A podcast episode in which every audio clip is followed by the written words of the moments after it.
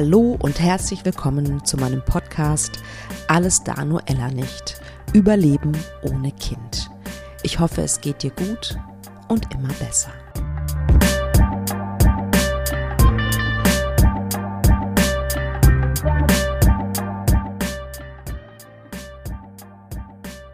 Herzlich willkommen zu meinem Podcast, zu einer neuen Folge von Alles da nur Ella nicht.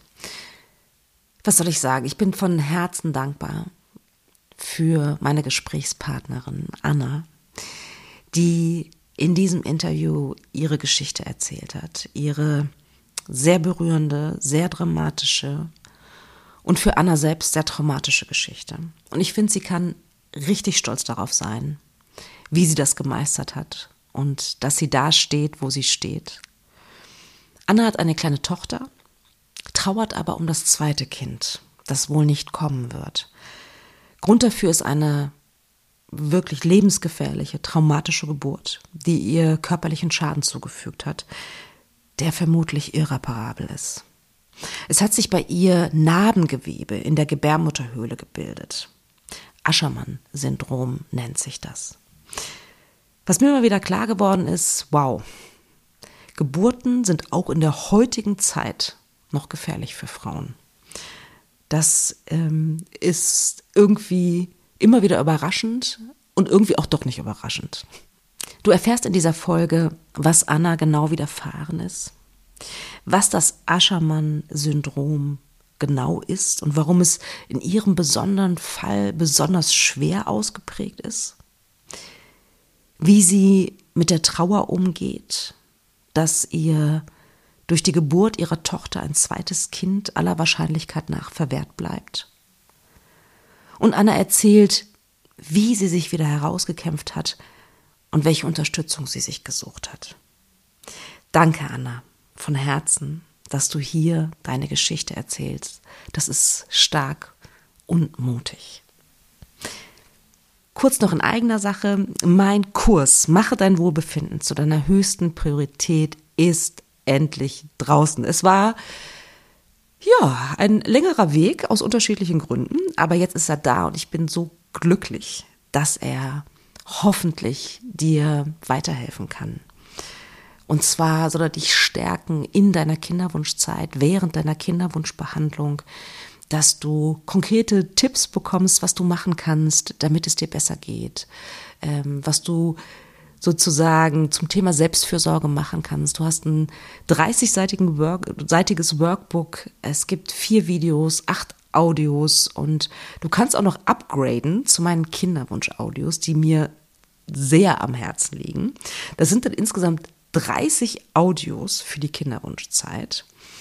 Also von Meditationen, du nimmst, du startest mit den Hormonen, Punktionen, nach dem Transfer, die Wartezeit. Es geht um Selbstliebe, um Vertrauen, um deine Hoffnung zu stärken. Es gibt auch eine äh, Gehmeditation. Ähm, so, so, so viele Audios, die ich mir überlegt habe. Auch eine Chakra-Meditation, speziell auch zum Kinderwunsch.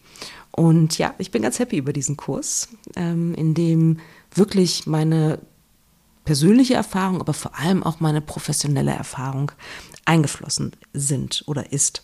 Schau gerne mal auf meiner Website. Äh, der Link, den findest du natürlich in den Show Notes. Aber erstmal möchte ich dir die Geschichte mit Anna, das Interview mit Anna ans Herz legen. Danke, dass du zuhörst. Liebe Anna, herzlich willkommen in meinem Podcast. Ich freue mich riesig, dass du bei mir bist. Du hast ja wirklich eine, eine, eine wahnsinnige Geschichte zu erzählen. Und ähm, ich finde es wahnsinnig mutig, dass du sagst, ja, die soll gehört werden. Ich möchte gehört werden. Meine Geschichte ist wichtig. Und aber vielleicht fangen wir von vorne an. Erzähl erst mal ein bisschen über dich, was du erzählen möchtest, liebe Anna.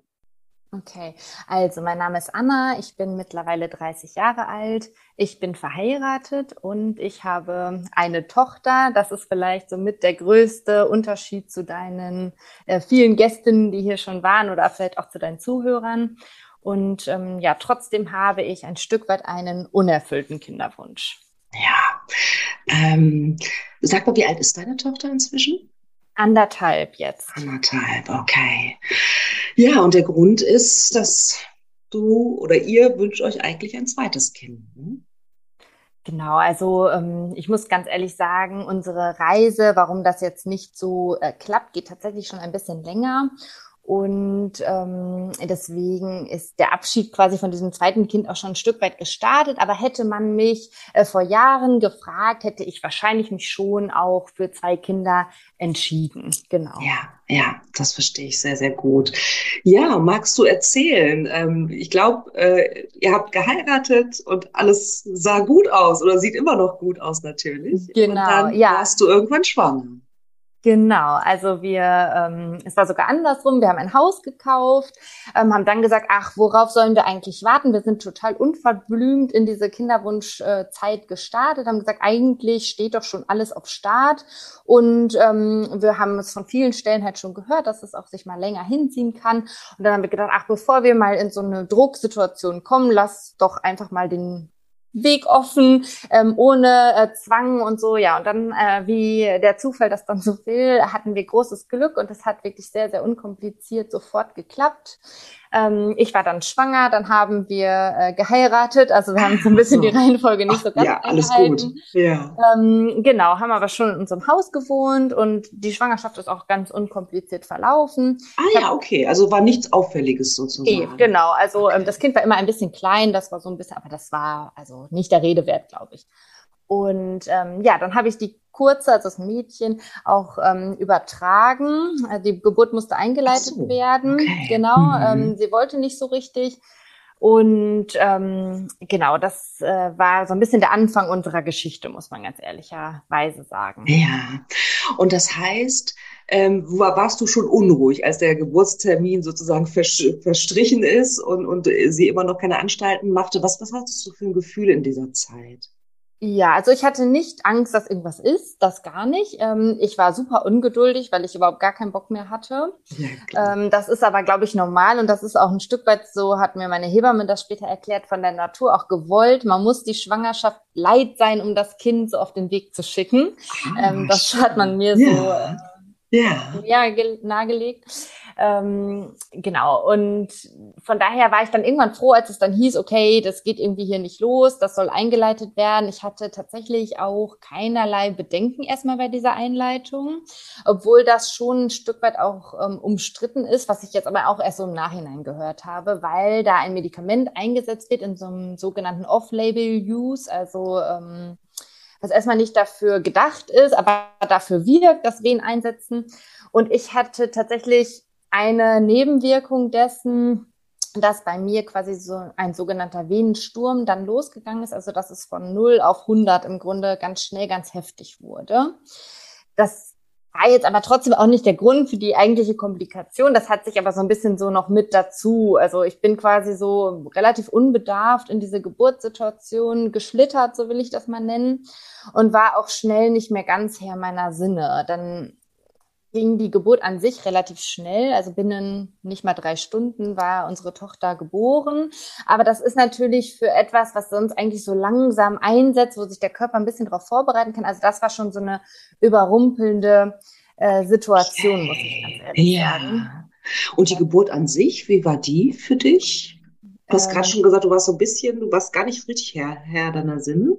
Ja, also die Schmerzen waren tatsächlich so stark, dass ich das nicht mehr gut auch, also ich habe eine PDA bekommen, aber selbst mit der PDA konnte ich es kaum ertragen. Und dann ist es irgendwann so gewesen, dass die Herztöne der Kleinen nicht mehr gut ähm, abgebildet werden konnten. Und dann merkte ich schon, so das Publikum im ähm, Geburtssaal wurde größer. Ähm, die ähm, Ärzte wurden auch ein Stück weit nervös, weil man einfach nicht sicher sagen konnte, was ist jetzt. Aber die Geburt war schon so weit fortgeschritten, dass man auch zu dem Zeitpunkt keinen Kaiserschnitt mehr hätte machen können. Okay. Und dann hat man quasi mit anderen Mitteln interveniert, so will ich das jetzt mal sagen. Und ähm, das ist so im Nachhinein tatsächlich für mich auch wirklich schlimm gewesen. Ähm, weil ich ganz lange auch noch mit dieser Situation ein Stück weit so zu kämpfen hatte. Und auch sagen muss, dass ähm, ganz oft wird immer so gesagt, ja, wenn das Kind erst auf deinem Bauch liegt, dann hast du alles vergessen. Und mit diesem Vorurteil möchte ich eigentlich auch ein bisschen aufräumen, weil ich muss ehrlich sagen, ich hatte nichts vergessen. Ähm, ich habe gesehen, wie mein Mann unsere Tochter angeguckt hat, die auf meinem Bauch lag. Da war nur Liebe in seinem Blick. Also das war wunderschön mit anzusehen. Ich habe ich werde diesen Blick, glaube ich, auch mein Leben nicht mehr vergessen, wie er dieses Kind angehimmelt hat. Aber ich konnte das im ersten Moment nicht. Also ich habe da wirklich gelegen und habe gedacht, was hier gerade passiert. Ähm, ich kann das gar nicht so richtig äh, in Worte fassen. Also das ist nicht so, dass das jede Frau, glaube ich, dann direkt vergisst. Und ich glaube eher die wenigsten. Aber viele sprechen halt einfach nicht drüber, dass auch so Erfahrungen unter der Geburt schon sehr, sehr schwierig und schlimm sein können. Ja, und durchaus traumatisch ja auch sein ja, können. Genau, ja. Genau. Okay, bis, und genau, erzähl, und wie ging es dann weiter? Genau, also bis zu diesem Zeitpunkt war erstmal alles in Ordnung. Ich hatte schon relativ viel Blut verloren, aber das ähm, hielt sich angeblich noch im Rahmen. So war immer so ein bisschen die Aussage. Ne? Und wenn man ehrlich ist, als ähm, mit dem ersten Kind hat man natürlich auch keine Ahnung, was ist eigentlich noch normal und was ist nicht mehr so normal. Wir haben dann drei Tage in der Klinik verbracht, wurden entlassen und erstmal war so weit alles in Ordnung. Ich muss sagen, dass ich mich die ganze Zeit nicht so gut gefühlt habe und ähm, aber nicht so wirklich beschreiben konnte, warum. Also ich hatte irgendwie einen relativ hohen Puls, ich hatte auch irgendwie einen hohen Blutdruck, was noch nie ein Problem war, was mehr oder weniger zufällig aufgefallen ist und ich war schrecklich nervös.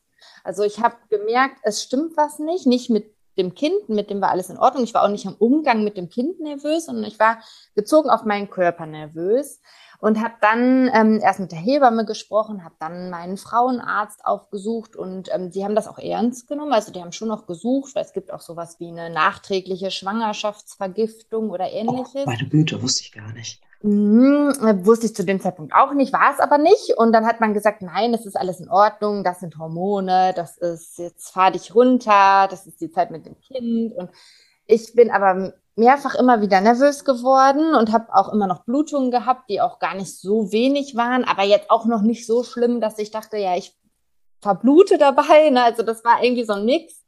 Ähm, dann habe ich sogar auch mal noch mal den Kreissaal aufgesucht, weil das an einem Mittwochnachmittag war und der Frauenarzt geschlossen hatte. Und auch da hat man mich wieder weggeschickt und gesagt, nein, es ist alles in Ordnung, gut, dass Sie da waren, aber machen Sie sich keine Sorgen. Ja, und so bin ich eigentlich so ein bisschen ähm, zu Hause gewesen und habe gedacht, naja, eigentlich stimmt was nicht aber alle sagen mir, es stimmt, also muss das normal sein nach der Geburt. So war wow.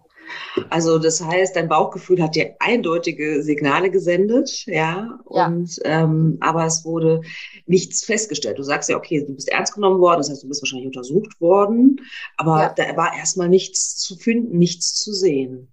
Genau. Wow. Und, und wie ging es dann weiter oder wie lange war das nach der Geburt? Das waren drei Wochen oder ich glaube vier Wochen. Also irgendwie war zwischen drei und vier Wochen ähm, nach der Geburt kam dann eine Situation, wo auf einmal deutlich mehr Blut kam, ähm, das auch nicht von selber stoppte, also dass ich wirklich Angst bekommen habe und ähm, das endete tatsächlich dann in einer ja so Not-OP im Krankenhaus, ähm, weil man dann festgestellt hat, dass ähm, Plazenta-Reste verblieben sind. Ähm, bei Plazentaresten ist es so, die versorgen oder die Plazenta an sich versorgt ja das Kind und deswegen verschließen sich, so hat man mir das erklärt, die, sich die Blutgefäße nicht, ähm, weil das ja sonst dazu führen würde, dass ähm, schon im Mutterleib das Kind vielleicht nicht gut versorgt würde, wenn sich das so wie bei einer Wunde äh, verschließt. Und das ist bei Plazentaresten dann tatsächlich auch so, also dass das daraus dann weiter blutet und in dem Moment der Körper das vielleicht auch versucht hat loszuwerden und deswegen diese ähm, schlagartige Blutung eingesetzt ist. Okay, also das heißt, diese schlagartige Blutung, da wurdest du hellhörig, dann bist du ins Krankenhaus gefahren und dann haben, hat man auch erkannt im Krankenhaus, okay, das ist jetzt nicht mehr normal. Genau, genau. Und dann hat man quasi eine Ausschabung gemacht, also das ist dann ähnlich. Ähm, wie man das vielleicht auch direkt nach der Geburt schon hätte machen können, wenn man gemerkt hätte, dass es ähm, da schon fehlt. Das hat man aber eben nicht festgestellt. Genau, und dann wurde diese Ausschabung gemacht. Und ähm, dann wurde gesagt, ja, da waren tatsächlich noch Plazentareste, wir haben die aber entfernt und ähm, jetzt wird es dir bald besser gehen und ja, so bin ich quasi mehr oder weniger relativ kurz nach einer solchen Schreckenssituation auch wieder aus dem Krankenhaus entlassen worden mit dem Säugling, der ja immer mit muss. Und ähm, Okay. Und du sagst Notoperation, das impliziert ja, das war lebensgefährlich für dich. Genau, also es hat ähm, schon stark geblutet und ich ähm, tue mich immer schwer damit, das tatsächlich einzuschätzen. Also ich glaube, die ähm, Ärzte sind zu dem Zeitpunkt jetzt noch nicht nervös geworden. Ich war aber extremst nervös. Also ähm, ich hatte äh, tatsächlich große Angst und ähm, es wurde ja auch sofort gehandelt. Ne? Also man hätte da jetzt nicht aufschieben können, weil das Blut hätte nicht aufgehört. Ne? Genau. Also das verschließt sich ja nicht. Ähm, genau, und dann war es aber leider nicht vorbei. Ich war wieder zu Hause und ähm, es hatte auch abgeebbt, es hat nicht aufgehört zu bluten, aber es hat abgeebbt. Dann habe ich mit der Hebamme auch immer noch einen sehr engen Kontakt dazu gehabt und ähm, die hat immer gesagt, nein, das ist noch normal. Dann war an Tag zwei, ja, das ist immer noch normal. Ja, und dann auf einmal äh, hat das Blut wieder stärker eingesetzt, was nicht normal war. Und es ist quasi ähm, ja dieselbe Situation erneut entstanden. Ich bin wieder in die Klinik gefahren. Es wurde wieder gesagt, ja Mist, wir haben nicht alle Reste bekommen. Das kann schon mal vorkommen in ganz seltenen Fällen. Ähm, das tut uns leid. Ähm, wir müssen sie nochmal operieren. Wir müssen da nochmal ran. Okay, wow. Wie ging's denn? Wie, wie stelle ich mir das vor? Ich meine, du hast, hattest diese Geburt, die schon, nicht, die schon äh, nicht so ganz einfach war. Dann diese eine Operation, die ganze Zeit dieses Gefühl von irgendwas stimmt nicht und dann bist du wieder Genau. Ähm, ich wollte es einfach hinter mir haben. Also ich muss auch ganz ehrlich sagen, ich habe nicht viel überlegt. Ich habe einfach nur gedacht, ja, okay, wenn das jetzt sein muss, dann müssen wir das jetzt nochmal machen. Beim ersten Mal hatte ich so eine Spinalanästhesie, weil ich gestillt habe. Und dann hat man mir gesagt, ich sollte besser keine Vollnarkose. Das fand ich aber ganz, ganz schrecklich.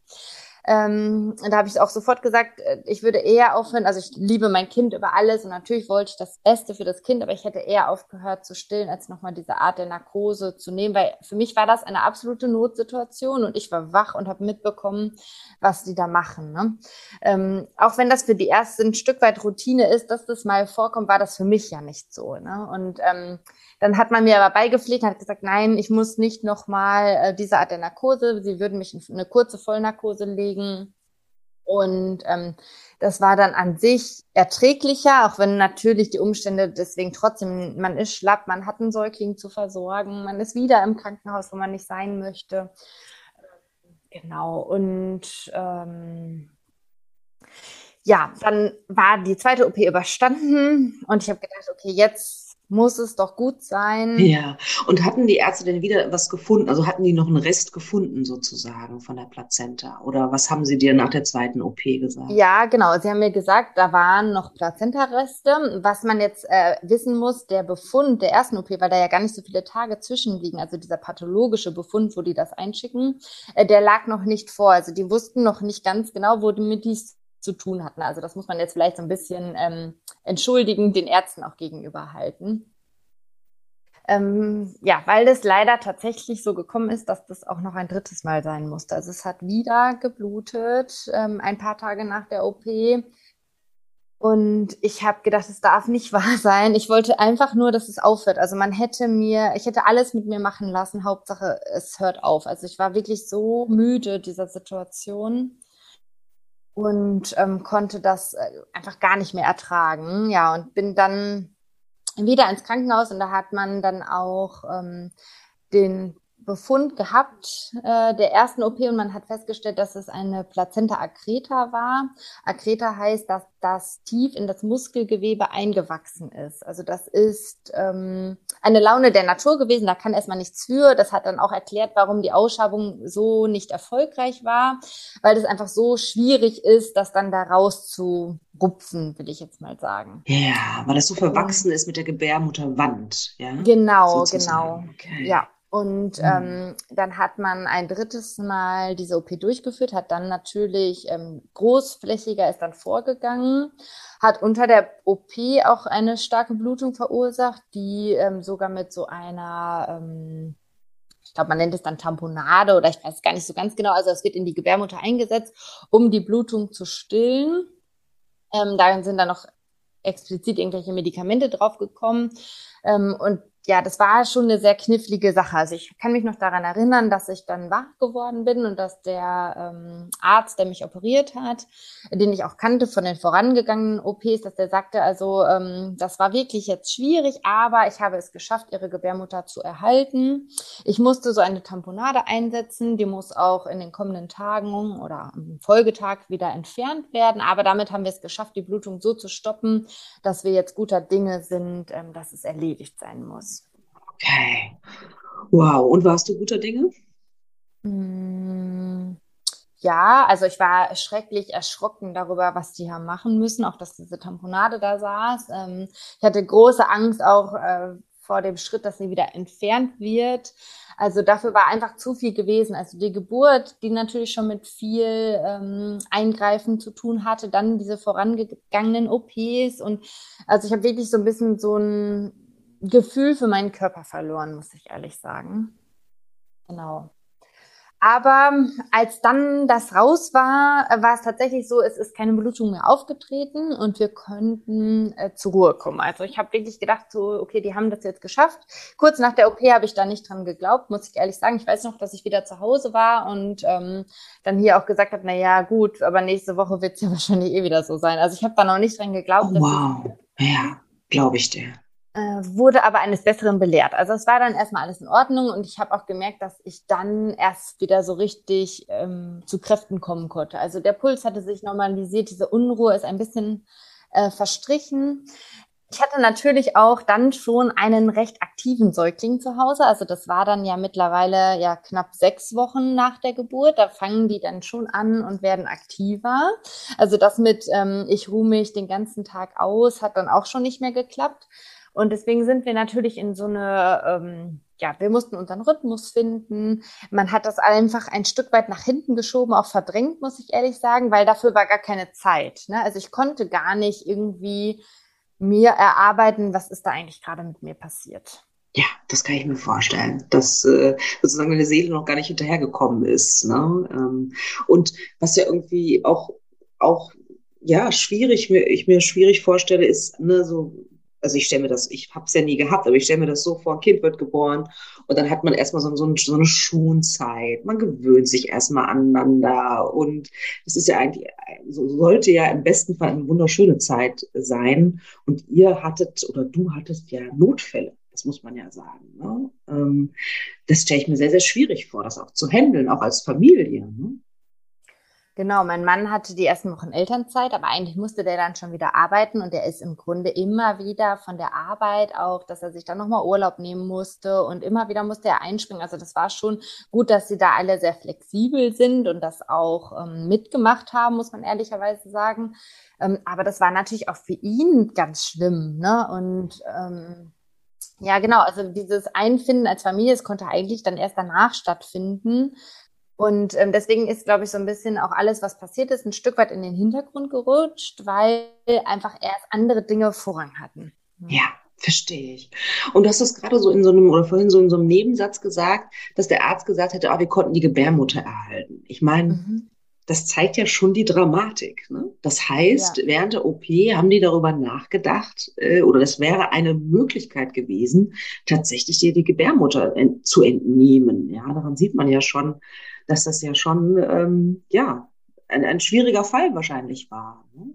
Genau, was? also ähm, ja, das äh, war so und zu dem Zeitpunkt war ich natürlich froh darüber, dass dem nicht so gewesen ist, obwohl ich jetzt nachträglich sagen müsste, man hätte es wahrscheinlich besser gemacht. Also das, was jetzt noch gefolgt ist, ähm, war für mich tatsächlich zumindest emotional eine noch größere Belastung, als es vielleicht gewesen wäre, wenn man ähm, recht früh und auch nach einer sehr aufwühlenden Situation dann so einen ähm, Cut gehabt hätte. Ja, Wahnsinn, dass, dass du das jetzt so einschätzt. Ne? Wahnsinn. Aber erzähl erst mal, wie ging es dann weiter? Also ihr habt euch versucht, als Familie einzufinden. Ähm, du hast es ein bisschen nach hinten verdrängt, weil es gerade keinen Platz gefunden hat, sozusagen. Aber irgendwas ist ja dann doch weiter passiert, ne? dass, dass mhm. deine Geschichte weiterging. Genau, also ähm, ich würde mal sagen, so die ersten neun Monate war erstmal alles in Ordnung. Ich habe die Kleine gestillt, ich habe das Ganze ein Stück weit ja für mich verdrängt. Wir hatten unseren Rhythmus gefunden und dann äh, wurde natürlich die Kleine aktiver. Sie hat mehr am Tisch mitgegessen, das Stillen wurde weniger. Und ich habe da schon auch bei Freundinnen gemerkt, die auch alle gestillt haben, ähm, dass die alle ihre Periode wieder bekommen hatten, nur ich noch nicht. Und ähm, ich hatte auch immer in unregelmäßigen ähm, Abständen oder, naja, im Nachhinein betrachtet eigentlich in recht regelmäßigen Abständen, aber ziemliche Unterleibsschmerzen, die ich nicht einordnen konnte. Und diese Schmerzen haben mich eigentlich dazu veranlasst, dann ähm, den Frauenarzt aufzusuchen und ähm, nachgucken zu lassen, weil ich super Angst hatte, dass doch noch irgendwelche Reste da sind. Also diese Angst ist immer mitgeschwungen. Es hat zwar nicht geblutet, es hat auch die ganze Zeit nicht geblutet, aber ich habe immer gedacht, da ist doch noch was. Und ähm, dann wurde ich aber jedes Mal beruhigt. Es wurde ein Ultraschall gemacht, da wurde gesagt, dann die Eierstücke arbeiten. Hormonell sieht das alles gut aus. Sie werden bald ihre Blutung bekommen. Da ist jetzt noch keine Schleimhaut, aber ansonsten, ähm, das wird jetzt alles kommen und warten Sie noch ein bisschen, wenn Sie jetzt weniger stillen, dann werden Sie Ihre Periode bekommen und alles ist gut. Das waren bestimmt drei Termine, wo ich irgendwie so unruhig ähm, beim Arzt war, weil ich dachte, die Schmerzen sind so groß, das ist nicht richtig. Ähm, aber auch da war wieder so, nein, es ist richtig.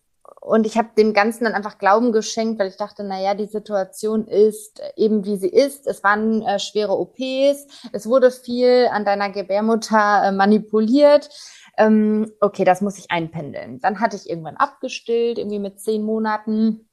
Und ähm, ja, die Periode hat sich auch nach dem Abstellen nicht wieder eingestellt. Und dann war ich wieder bei meiner ähm, zu dem Zeitpunkt dann neuen Frauenärztin und habe das so ähm, erzählt. Und ähm, dann wurde gesagt, ja, das kann schon mal sein. Bis drei, vier, fünf Monate werden wir da eigentlich nicht nervös. Sie würde empfehlen, noch ein bisschen abzuwarten. Das haben wir getan. Ich habe noch ein bisschen abgewartet, diese Schmerzen. Die kamen aber in regelmäßigen Abständen. Zu dem Zeitpunkt hatte ich mich auch schon ein Stück weit informiert, also was so was vielleicht mh, hm, sein könnte und bin auf eine Diagnose gestoßen, die nennt sich Aschermann-Syndrom die tatsächlich vorkommt, wenn man Eingriffe in der Gebärmutter hat und zwar in der Regel sogar im Wochenbett. Also dann ist die Gefahr am größten, weil das natürlich noch eine Wunde von der Geburt ist. Wenn das direkt nach der Geburt passieren würde, diese Ausschabung, ist das noch relativ unwahrscheinlich, dass das auftritt. Es ist aber bei mir ja erst drei Wochen und dann im Verlauf in weiteren Wochen äh, gewesen. Und ähm, ja, da ist dieses Risiko, dass sich dieses Syndrom bildet, schon recht groß. Und dann bin ich quasi mit diesem Wissen wieder zu meiner Frauenärztin und habe gesagt, hey, ich habe das hier recherchiert und ich glaube, ich habe das. Ähm, okay, weil und die Symptome auch, passten, genau, äh, weil eine genau. Geschichte genau. dazu passte. Okay. Genau. Und ähm, das ist super selten, so wird es zumindest deklariert. Ähm, und deswegen haben das die Frauenärzte oft nicht auf dem Schirm. Und das ist vielleicht auch heute ein bisschen meine Mission hier zu sagen, alle Frauen, die Ausschabungen hatten, die vielleicht ihre Periode nicht bekommen oder eine sehr, sehr niedrige Schleimhaut haben. Also das muss nicht immer dieser Extremfall sein, wie das bei mir war, sondern das reicht manchmal auch schon, dass sich die Schleimhaut nicht mehr so aufbaut, dass man das einfach mal gehört haben sollte, dass man vielleicht auch ähm, danach mal googelt und sich ein bisschen bisschen informiert, was das ähm, sein könnte. Ja, und erzähl äh, vielleicht kurz, was ist denn das Aschermann-Syndrom? Also was, was, genau, was ähm, also infolge von diesen Eingriffen, kann aber, glaube ich, auch mal ohne so einen Eingriff sein, also kann auch mal durch Infektionen äh, verursacht werden, ähm, bilden sich innerhalb der Gebärmutter ganz viele Narbenstrukturen. Also bei mir ähm, lag tatsächlich dann im weiteren Verlauf, also wie man das dann ähm, herausgefunden hat und auch nachgeguckt hat, dass der schwerste Grad vor, also es gibt da so Einstufungen und ich hatte tatsächlich dann den höchsten Schweregrad dieses Aschermann-Syndroms. Da war äh, die komplette Gebärmutter äh, von Verwachsungen äh, zu und auch der gesamte Muttermund war verschlossen, sodass also keine Blutung entstehen konnte, weil kein Blut abfließen konnte. Das ist dann zurück über die Eileiter in den Bauchraum und das waren auch tatsächlich dann diese monatlichen Schmerzen, die ich hatte. Also es war ein Zyklus da. Das Blut konnte aber gar nicht die Gebärmutter verlassen, weil die quasi verschlossen war. Wow, höchst dramatisch, oder? Ähm, ja und nein, also das, ja. das Blut wird abgebaut vom Körper, das ist okay. also nicht ganz so schlimm, aber ja. Ähm, es werden ja Schleimhautzellen in den Bauchraum verschleppt. Und das führt dazu, dass so Endometrioseherde dann entstehen können. Also wenn man das jetzt die ganze Zeit nicht behandelt hätte, ähm, dann wäre es quasi dazu gekommen, dass man sicherlich eine ausgeprägte Endometriose ähm, riskiert hätte. Wow. Und mit deiner Recherche bist du zu deiner Frauenärztin und hat die dich ernst genommen? Ja, also die hat meine Geschichte gewusst, die hat auch gemerkt, dass ich da traumatisiert bin, das muss man ganz ehrlich so sagen.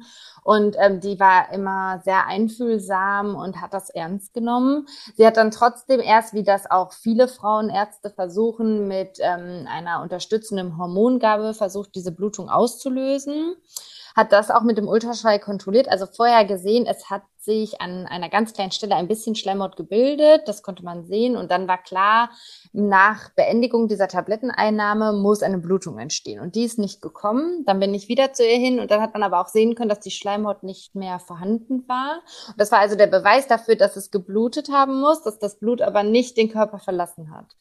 Und damit bin ich dann quasi überwiesen, überwiesen worden in ein Spezialzentrum, was sich damit auskennt, um ähm, eine ähm, Gebärmutterspiegelung vorzunehmen. Und mit dieser Spiegelung hat man dann auch ja erstmal vorgefunden, wie ähm, hoch dieser Schweregrad war, wie stark diese Verwachsungen waren. Also man hat gar nicht erst den Eingang in die Gebärmutter finden können, so verwachsen war das hat dann aber unter der OP quasi diese Verwachsungen Stück für Stück bestmöglich gelöst, so würde ich mal sagen. Okay, wow.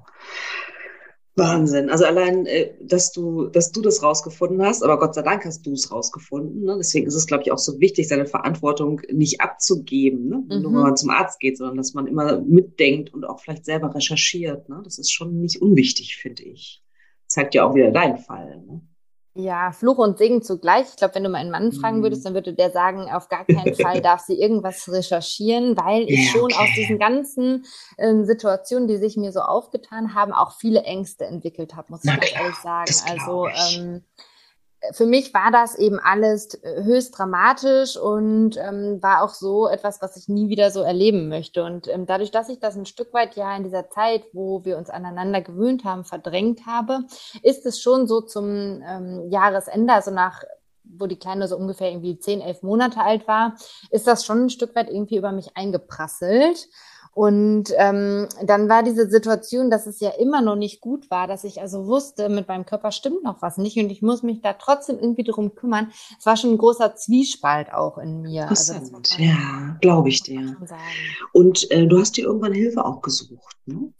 Genau, also ich habe dann zum Jahresende natürlich klar, die Tage werden irgendwie grauer und ähm, die Kleine wurde aktiver und ich habe aber gemerkt, ich kann manchmal nicht mit meinem vollen Kopf in dieser Situation sein. Ich müsste eigentlich so glücklich sein, weil ich habe wirklich eine oder wir haben eine so tolle Tochter und trotzdem ist dieses Glück mir manchmal nicht so, also es ist mir einfach nicht leicht gefallen. Ich konnte in den tollsten Situationen manchmal nicht fröhlich sein, weil ich einfach diese ganzen anderen Situationen und ganz viele Ängste und ähm, ja sowas, was mich so, ich habe manchmal gesagt, ich habe einen Rucksack voller Steine auf und der erdrückt mich so ein Stück weit. Und ähm, dann habe ich irgendwann gemerkt, dass das ein Punkt war, der ist nicht mehr normal. Also ähm, ich glaube, ich komme da alleine nicht raus. Ich ähm, habe irgendwann so ein Stück weit auch erkannt, dass das sicherlich daran liegt an äh, den Situationen, die wir erlebt haben und dass das legitim ist, sich da halt auch Hilfe zu holen. Absolut. Und die habe ich Gott sei Dank auch relativ schnell bekommen. Also da ähm, hat man dann auch erkannt, dass das echt dringlich war ja. und ähm, dass ich da nicht lange warten musste. Ach, zum Glück. Gut, dass du das gemacht hast. So gut, dass du diese Einsicht hattest, äh, dass du dir da Unterstützung holen kannst. Ne? Genau, ja. Wow. Und nach dieser OP, also dieser Gebärmutterspiegelung und wo sie versucht haben, die gröbsten Verwachsungen, so sage ich jetzt mal wahrscheinlich, äh, zu lösen. Wie ging es dann weiter? Wie ging es dir danach körperlich? Also erstmal war ich erleichtert, weil man eine Diagnose hatte. Natürlich war das Ergebnis das Schlechteste, was man hätte sich erhoffen können. Also man rechnet ja immer noch irgendwie damit, dass es dann doch nicht so schlimm ist. Aber es war halt eben sehr, sehr massiv. Also auch der Operateur, der wirklich schon vieles gesehen hat, hat gesagt, dass es ähm, selten so schlimm ist, wie er das bei mir vorgefunden wow. hat. Und, und du warst in einem Spezialzentrum, das mhm. muss man mhm. nochmal dazu sagen. Ne? Also die, genau. haben, die sehen täglich solche, also diese Art von Krankheit, sage ich, oder Erkrankung. Genau. Ja. Mhm. Und er hat auch gesagt, dass es aber die logische Konsequenz ist, was ähm, bei den ersten Operationen passiert ist. Also dass einfach dreimal so ein Eingriff war, dass die wegen dieser Akreta so tief ähm, auch in das Muskelgewebe schneiden mussten. Das ist einfach leider dann ein typisches Bild für dieses Syndrom ist, das so mit meiner Vorgeschichte, dass meine Recherche da schon ganz richtig war. Und ähm, ja, die Behandlung äh, war erstmal so, von der OP selber kriegt man ja durch die Vollnarkose nicht so viel mit. Das war also insofern in Ordnung. Ähm, dann musste aber tatsächlich so eine Art Ballon eingesetzt werden, der rekonstruiert dann, also ähm, der Operateur hat die Gebärmutter rekonstruiert, hat also alles Narbengewebe abgeschnitten aufgetragen. Und damit die Wundränder nicht wieder aufeinander liegen, ähm, wird so ein Ballon eingesetzt, der quasi die Gebärmutter erstmal in seine ursprüngliche Form versucht ähm, zurückzudrücken. Weil bei mir sah die auch eher aus wie so ein ja, Brezel oder so, also so ein bisschen so zusammengefaltet. So, ja, okay. Und ähm, der musste dann für 14 Tage im Körper verbleiben. Der ist gefüllt mit einer Flüssigkeit und ähm, kann später mit einem ähm, ja, Ventil abgelassen und dann entfernt werden. Ähm, unterdessen war natürlich die ganze Zeit so ein unangenehmes Druckgefühl. Man hat so ein Fremdkörpergefühl. Ähm, das war auch eigentlich etwas, was ich eigentlich auf gar keinen Fall wollte, wo ich aber vorher mich ja schon informiert hatte und wusste, dass wenn das relativ schwer aussieht, das wahrscheinlich gemacht werden muss. Ah, okay. Du hattest da schon mit gerechnet, ja, mhm. mit diesem Ballon. Mhm. Genau. Wie er sich anfühlt, tatsächlich nicht. Und ich fand es auch noch ein bisschen schlimmer, als ich es mir vorgestellt habe, muss ich ehrlich sagen. Nichtsdestotrotz bleibt einem dann ja nichts. Ne? Also habe ich das auch irgendwie über mich ergehen lassen und ähm, ja, musste diesen Ballon dann nach 14 Tagen auch wieder entfernen lassen. Und das war nicht in Narkose. Nee, nicht in Narkose. Und das war für mich tatsächlich wirklich sehr, sehr schwierig. Also ich habe sowieso Probleme, das ein Stück weit zuzulassen, weil natürlich eine Vielzahl an gynäkologischen Untersuchungen jetzt stattgefunden hat, ähm, die Erlebnisse auch noch nicht so verdaut waren zu diesem Zeitpunkt. Das ist ja doch alles in einem relativ engen Zeitfenster passiert. Ja. ja. Ja, und deswegen sind wir da auch wirklich in eine super unschöne Situation geraten. Ich konnte es nicht zulassen, konnte mich nicht entspannen, musste ja. mich aber eigentlich entspannen. Ähm, ich habe von anderen Patienten, äh, worüber ich so ein bisschen äh, Kontakt habe, oftmals gehört, dass sie es als nicht so schlimm empfunden haben. Also ich möchte jetzt auch mm. Betroffenen hier vielleicht keine Angst machen. Das ist mm. sicherlich bei mir auch eine individuelle Geschichte. Ja. Ähm, ich hätte einen deutlich einfühlsameren Arzt an der Stelle gebraucht, um ja. das zu entfernen. Also das war leider so ein bisschen so, das wird halt da oft gemacht. Das ist ja ein Spezialzentrum mhm. und ähm, für mich war das tatsächlich da sehr, sehr schwierig. Ja, ja. Aber also, es musste ja raus. Ja, also du, du, du sagst es äh, so, aber es war offensichtlich extrem schmerzhaft, höre ich daraus, ja. Ja, es war, ähm, genau, ja, es ist einfach super unangenehm und für mich einfach diese Situation, dass man, ne, man muss dieses Ventil ablassen, man ist sehr, sehr nah am Muttermund, also man ist ja auch an einer sehr intimen und verletzlichen Stelle, also man, ja, genau. Und das, das ist, glaube ich, bei mir eine Summe der Sachen, die ich erlebt habe, dass das schwierig ist. Ja, okay. Wow, und dann hattest du es hinter dir. Wie ging es dir denn danach? Ähm, genau, ich war, wenn ich ganz ehrlich bin, völlig verstört. Also es war für mich ganz, ganz schlimm.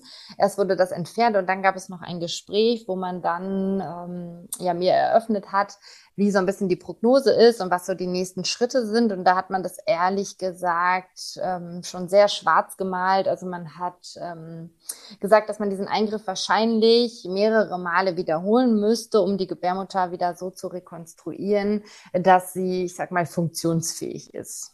Wow. Und da habe ich sofort gesagt, auf gar keinen Fall mache ich nicht. Also für mich war klar, ich mache das never ever nochmal.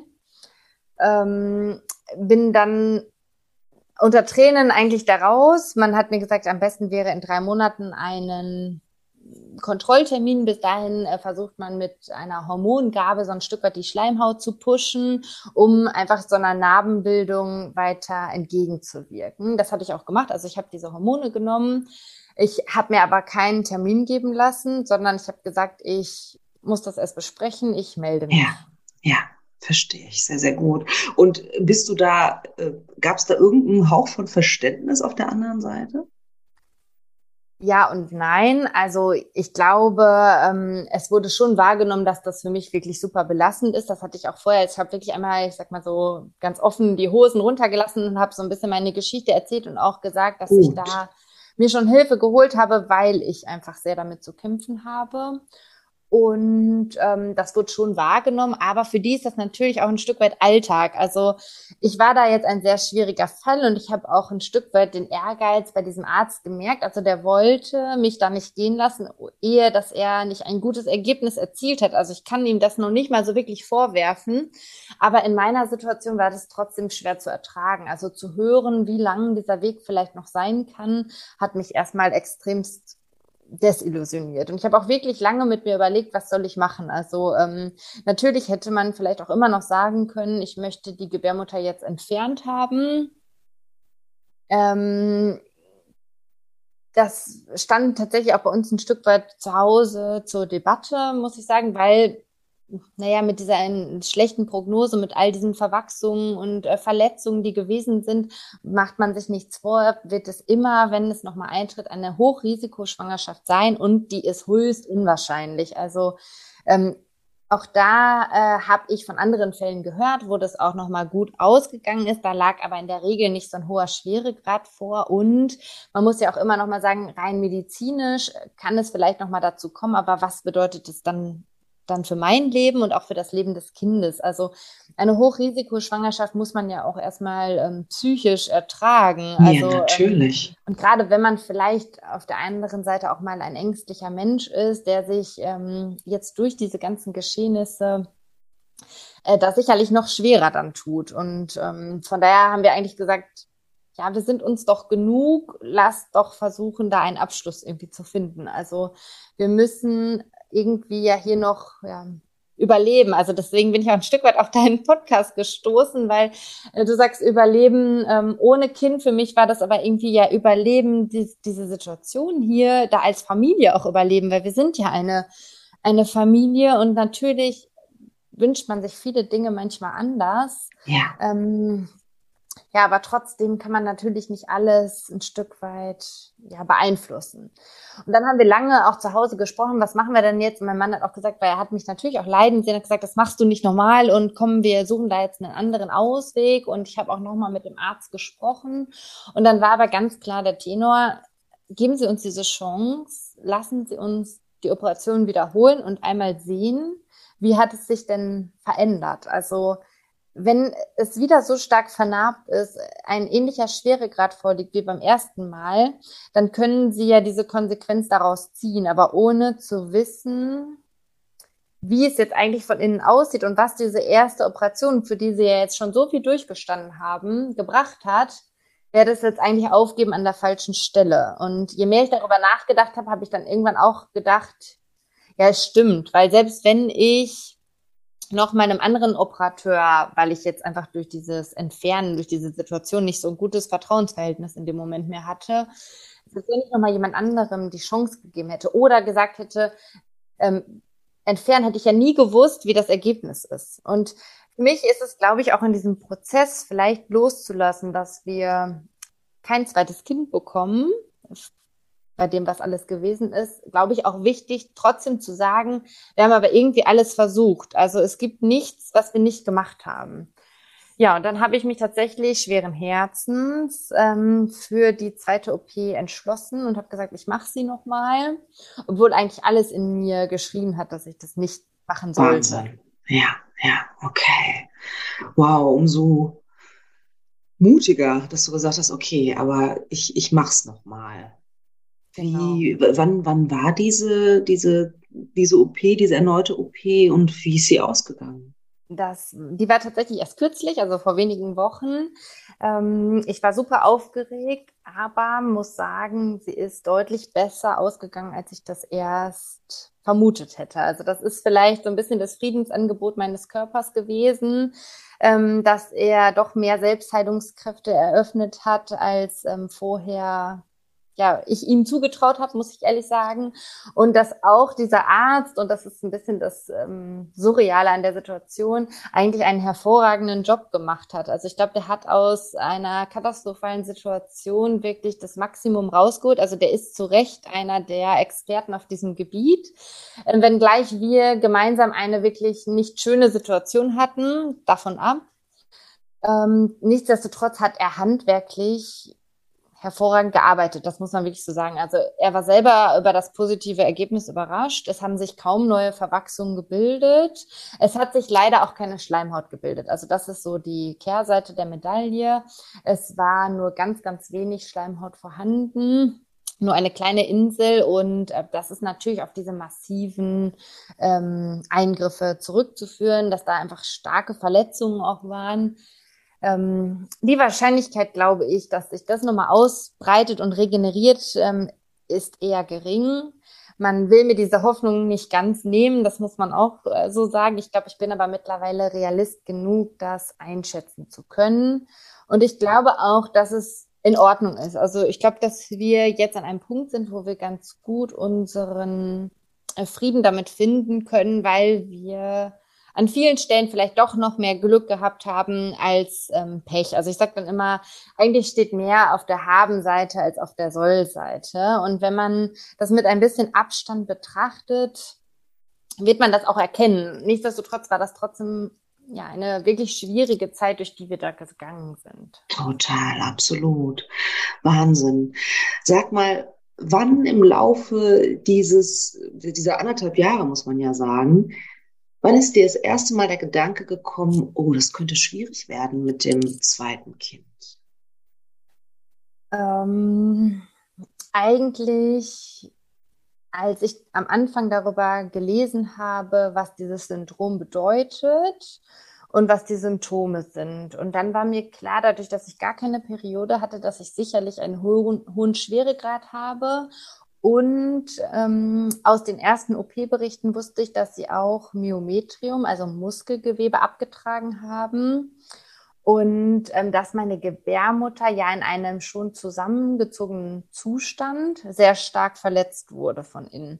Und ähm, das sind so zwei Faktoren. Also zum einen dieses Aschermann-Syndrom mit dem hohen Schweregrad. Als mir das bewusst war, dass ich das wahrscheinlich habe, und als ich wusste, was es bedeutet, dass man mir auch Muskelgewebe entfernt hat. Also ähm, das waren so zwei Punkte, weil das ist sicherlich auch ein Risiko, was man jetzt, selbst wenn, also Gesetz der Wahrscheinlichkeit, dass wir da irgendwie doch nochmal extremes Glück hätten, selbst dann wüsste man nicht, wie weit kann sich diese Gebärmutter eigentlich noch dehnen, weil sie sich ja im zusammengezogenen Zustand so stark verletzt wurde. Und das ist sicherlich ein Risiko, was man auch nicht außer Acht lassen darf.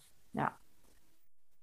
Und wie, wie, wie stelle ich mir das vor? Wie, wie, wie, wie trauerst du, wenn du das beantworten möchtest? Wie, wie trauerst du darum, dass ein zweites Kind ja eher unwahrscheinlich geworden ist? Also lange Zeit habe ich das erst gar nicht so für mich erkannt, dass das vielleicht auch ein Trauerprozess Prozess ist, der da ähm, eingesetzt hat.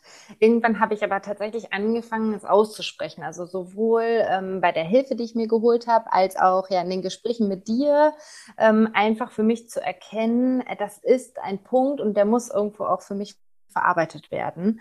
Ähm, genau, und wir sprechen hier zu Hause, also mit meinem Mann natürlich auch offen darüber. Ich habe ein, zwei enge Freunde, denen ich das auch anvertrauen konnte.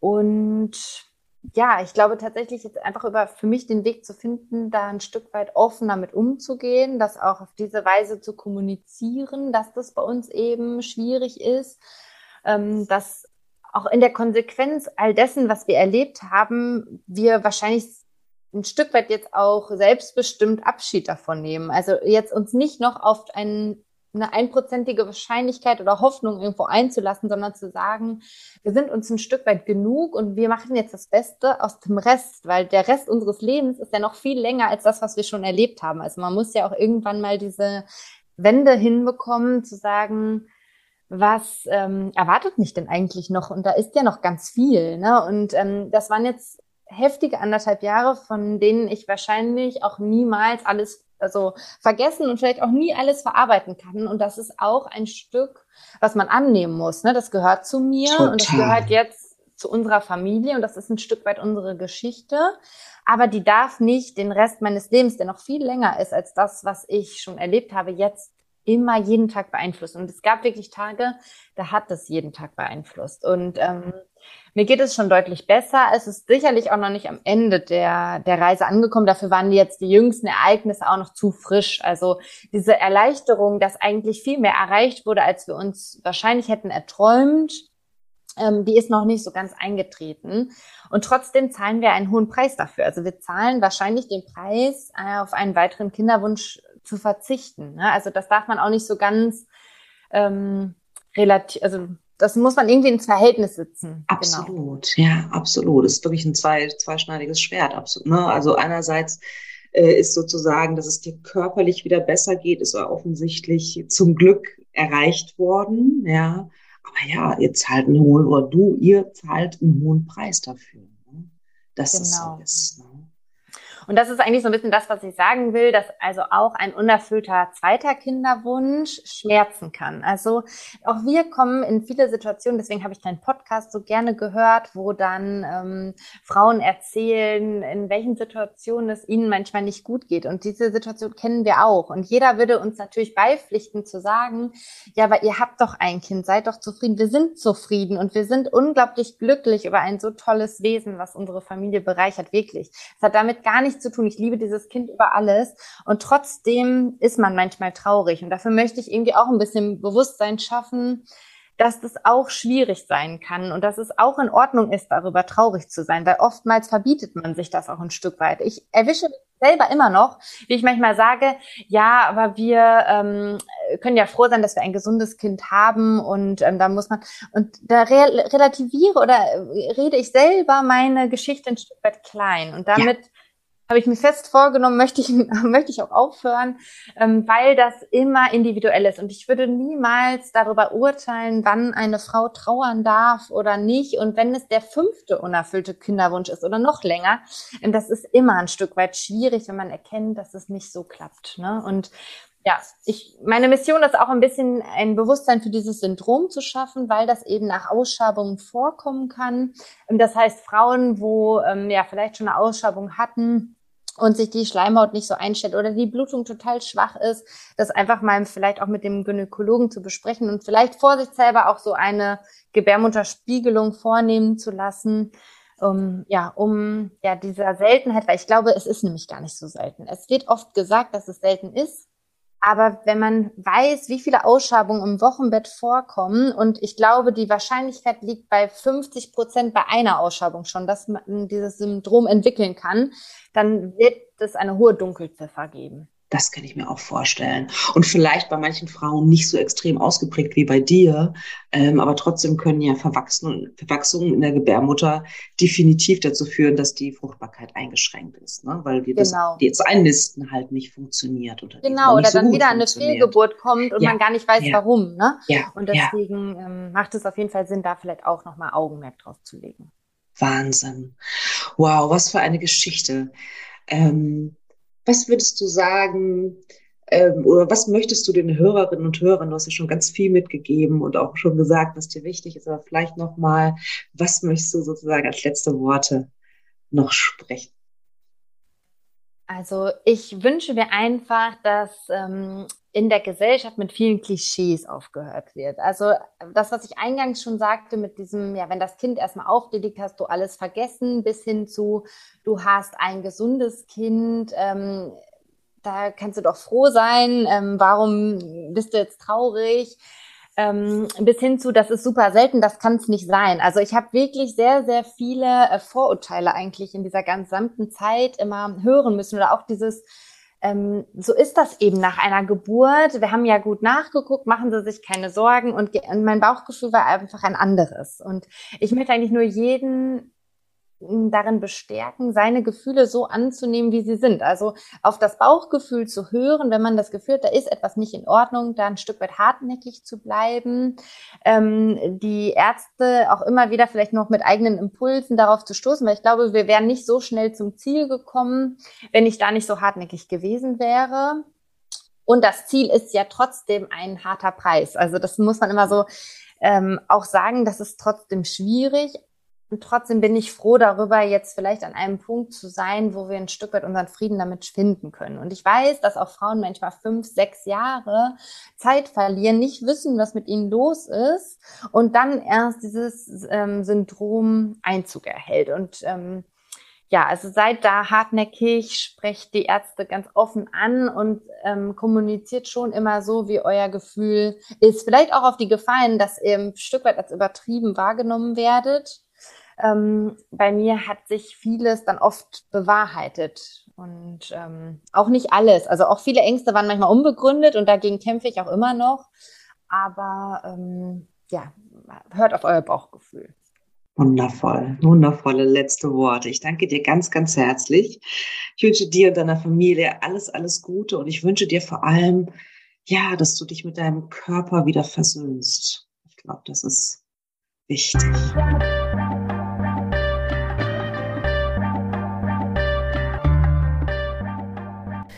Wie immer interessiert es mich sehr, was ihr denkt. Schreibt mir doch gerne eine E-Mail über podcast.praxis-apia.de oder über Instagram, Facebook oder sonstige Kommunikationskanäle. Ich freue mich wirklich über jede Nachricht, die ich bekomme. Und ja, vor allen Dingen freue ich mich natürlich auch, wenn du wieder Zeit mit mir verbringen willst beim nächsten Mal bei Alles da, Noella nicht. Überleben ohne